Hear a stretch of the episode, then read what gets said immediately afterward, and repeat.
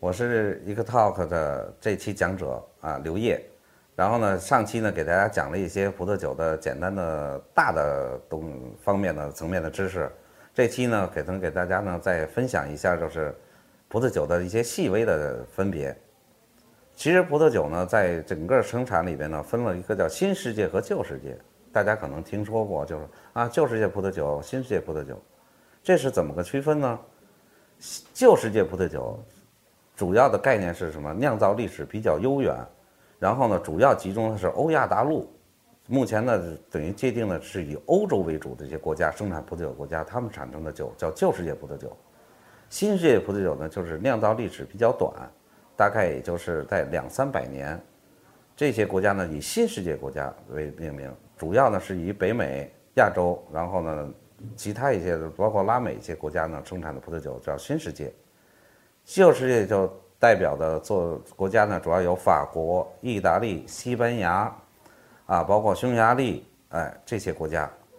呃，新世界国家的代表呢是以美国、澳大利亚、智利，包括加拿大、新西兰是这些国家。我们国家呢，作为中国呢，我们实际上呢。严格的区分呢，也是应该属于一个新世界国家的酿造风格。旧世界和新世界的一个比较明显的区分呢，在哪呢？旧世界是以产量低、小酒庄、纯手工、酿造历史悠久，而且是以葡萄酒是混酿为主的，就是它咱们所生产的葡萄酒不是单一葡萄品种，可能是都是在两种、三种或者更多的达到七种、十几种的葡萄酒混合而成的。酒体，这个是新世界，旧世界的旧世界的，而且他们是以什么橡木桶陈酿作为一个葡萄酒成熟的一个标准，只是这样的。新世界呢是这些国家呢，因为酿造历史比较短，它像一个澎湃的青春少女一样，比较活力，张力特别强，而且呢以单一葡萄品种为主。各个国家的呢，可能表现出来它最有代表特点的呢葡萄品种也不一样，像美国。在纳帕索纳玛这个地区呢，它可能是以什么葡萄品种呢？是以它的美乐而著称。美国的葡萄酒最常见的是赤霞珠，呃，新西兰可能是最常见的是长相思，它是一种干白葡萄酒和半干白。澳洲呢，新世界的国家呢，它是以希拉为主，这个葡萄单一葡萄种表现是最好的，在世界上比较著名和著称，大家比较认可的。而旧世界国家呢，是没有一个单很少有单一葡萄品种来。能够闻名于世界的葡萄酒，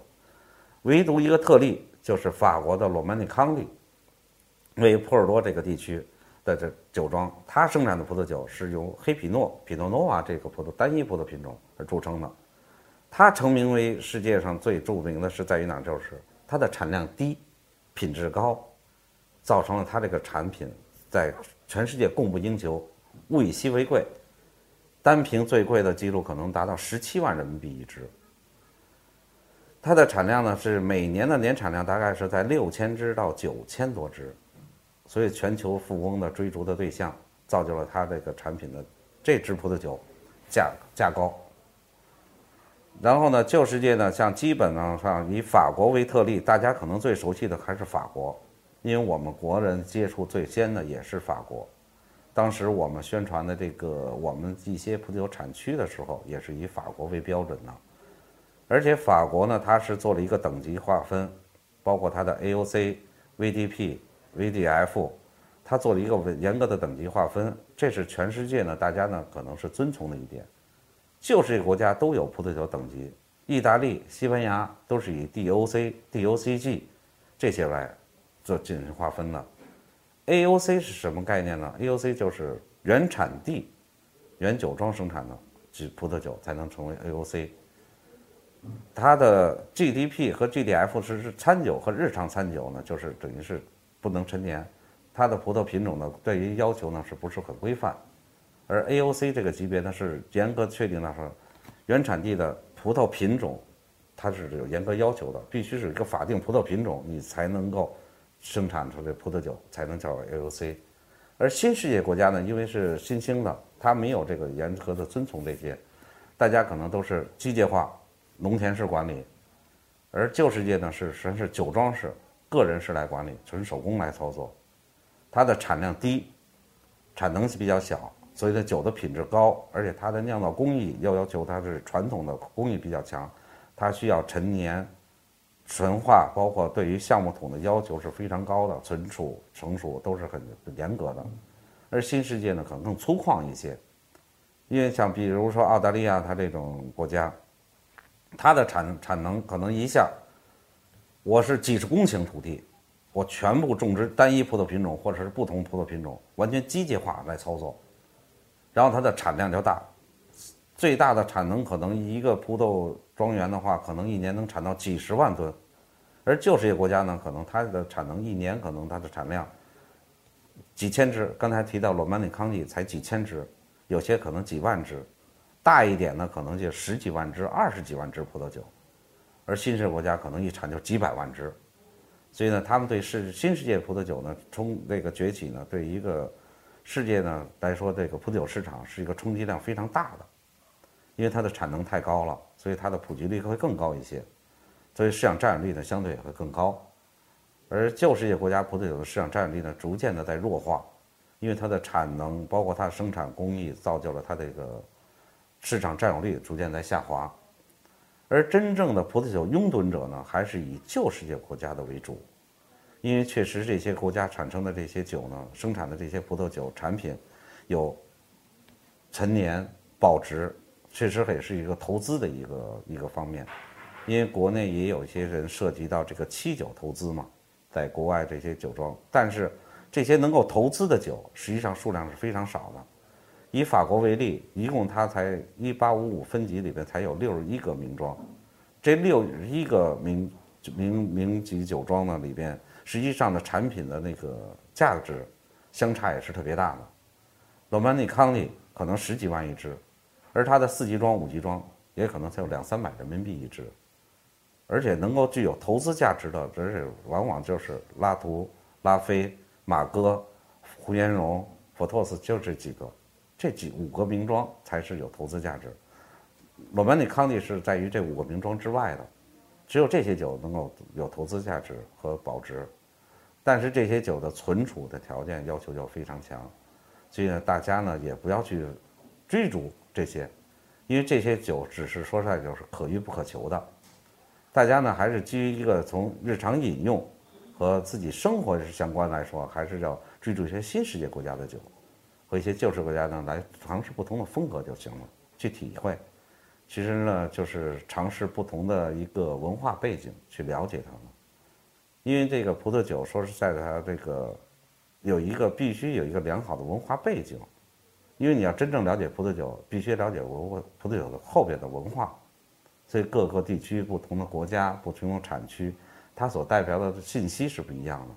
而大家呢，可能在这个方面呢，会是有欠缺，可以有针对性去选择、去了解一些这些方面的东西。新旧世界的这个是一个比较显著的区别。而中国葡萄酒呢，我们是作为一个新兴国，我们这些年在发展也是非常快的。我们的第一支干白在国际上获奖的就是长城的干白。当时呢，这支酒呢是在国际上获得第一支奖。现在咱们的贺兰山地区的这些酒庄，大大小小有将近百十来家酒庄，但是真正走出世界的，能够拿到世界上获奖的产品的酒庄，现在已经有二十几家了。说明我们的生产工艺、我们的自然环境和我们的认真的态度和对葡萄酒的执着、从业者的这种专注度。我们的国家也能会出现这些优质的葡萄酒，而且我们有自己优良的产区，因为中国毕竟地大物博，我们的南北跨度大，东西跨度也是有的。我们的一个国家相当于整个一个欧洲了，所以呢，我们有很多优秀的产区，生产出了很多优秀的葡萄酒。未来中国葡萄酒这个产业也是我们国家的一个支柱产业，因为毕竟我们的经济发展。这是生活的发展和生活品质提高，我们大众的需求量也在这里。因为中国的人口基数大，所以各个国家为什么要盯住中国这个市场？但是他们有时候是有利心有余而力不足，因为他们没有那么好的产能，他们根本满足不了我们中国人的这种市场需求。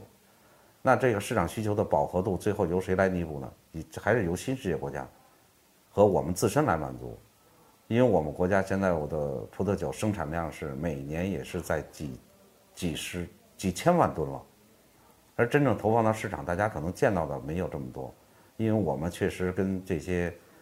历史上这个葡萄酒原产国呢，我们从生产工艺、市场的运营上面还有一定差距，但是逐渐的，我们已经在缩短这个差距。现在表现最优秀的就是宁夏，宁夏从政府到地方到所有的葡萄酒从业者，都是这种专注度都在提高，包括政策上的倾斜。现在我们已经造就了文化的葡萄酒文化的一个长廊，整个贺兰山东路是一个会是新兴和崛起的一个中国的一颗明星。我们现在也是在致力于整合这些资源，在调整这些那个产品的那个规划和方向，因为现在目前中国的这些酒庄酒呢，从产品生产成本来说还是有点太高了。因为它历史短，我们投入大，所以呢，生产的这个葡萄酒呢成本比较高，普通消费者接受起来可能还是有一定难度。我们现在正在致力于解决这些问题，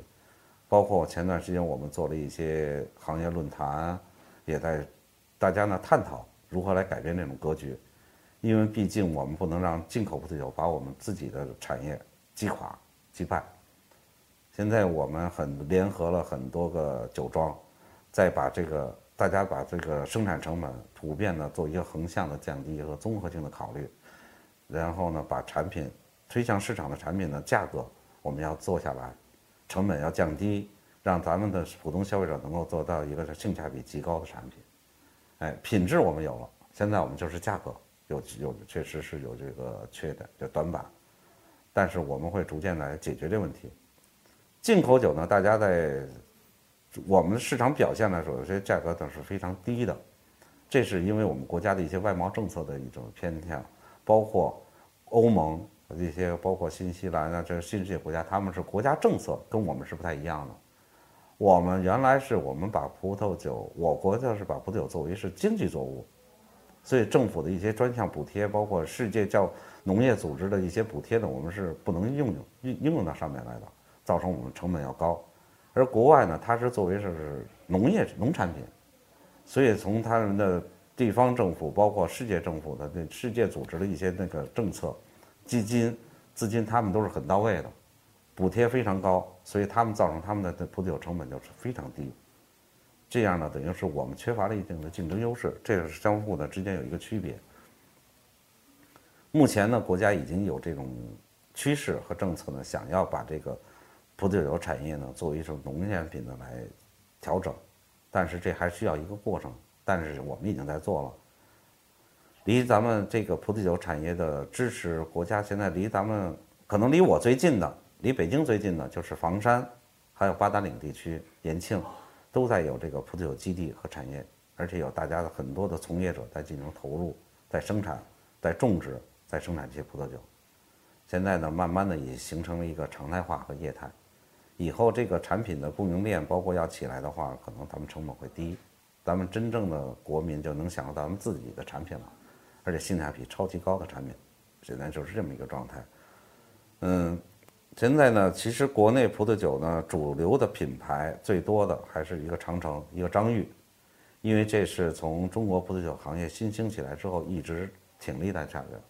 张裕的历史是有一百多年了，中国的第一瓶葡萄酒就是在张裕。所以呢，它的历史比较多，而且张裕呢，现在在国内已经建了七个酒庄，他是准备把葡萄酒产业化，就是从一个农产品做成文化、旅游跟各地人文都相结合的这个趋势。像银川也是在做旅游的这个文章，包括酒庄的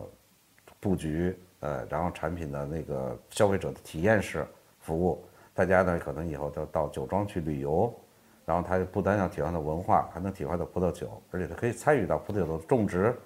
种植可能大家参与的比较少一点，但可能采摘、酿酒的这些环节，大家可能都会去。以后可能咱们的消费者就能够自己给自己酿一支酒了。如果好的葡萄品质品质好，生产工艺要达得到的话呢，可能这支酒可能会陈年，可能从你自己的手里会传到你的下一代。哎，现在我们已经在做这个工作，而且现在已经有这个条件了。以后大家呢，可能不光喝的这瓶葡萄酒，可能大家喝这瓶葡萄酒的时候，会讲出它的里边呢所包含的一些其他的内容和东西，可能人文文化，可能自己的一些感受、亲身经历的一些东西会在里边。嗯，然后呢，目前呢，等于是旅游项目做的比较好的，像是离着北京比较近的，就是秦皇岛、昌黎的中粮，呃，华夏长城酒庄，这也是做一个旅游景点的。离着再有近的，可能就是咱们去延庆、去呃房山，都会能体验到葡萄酒的种植、酿造这些都会有所体会。再远一点的，像新疆、宁夏，这些都可以。这个大家呢，可以在以后的生活当中呢，都能结结合进去，不单去体验当地的风情、文化，还能体验美食、葡萄酒。可能你到每个地区都有自己特定的文化背景的这种风土的葡萄酒，因为葡萄酒是一个讲究风土的，就像中国人的茶文化一样，中国人喝茶是有这么几千年的历史了。然后呢，大家是慢慢去体会这些东西，从生活当中会更丰富。然后呢，本期呢，先给大家介绍一下新旧世界的区别和咱们国内葡萄酒的一个趋势。然后呢，以后呢，会给大家讲一些相关的葡萄酒的文化礼仪，包括大家日常的一些饮用的习惯和选择。谢谢大家。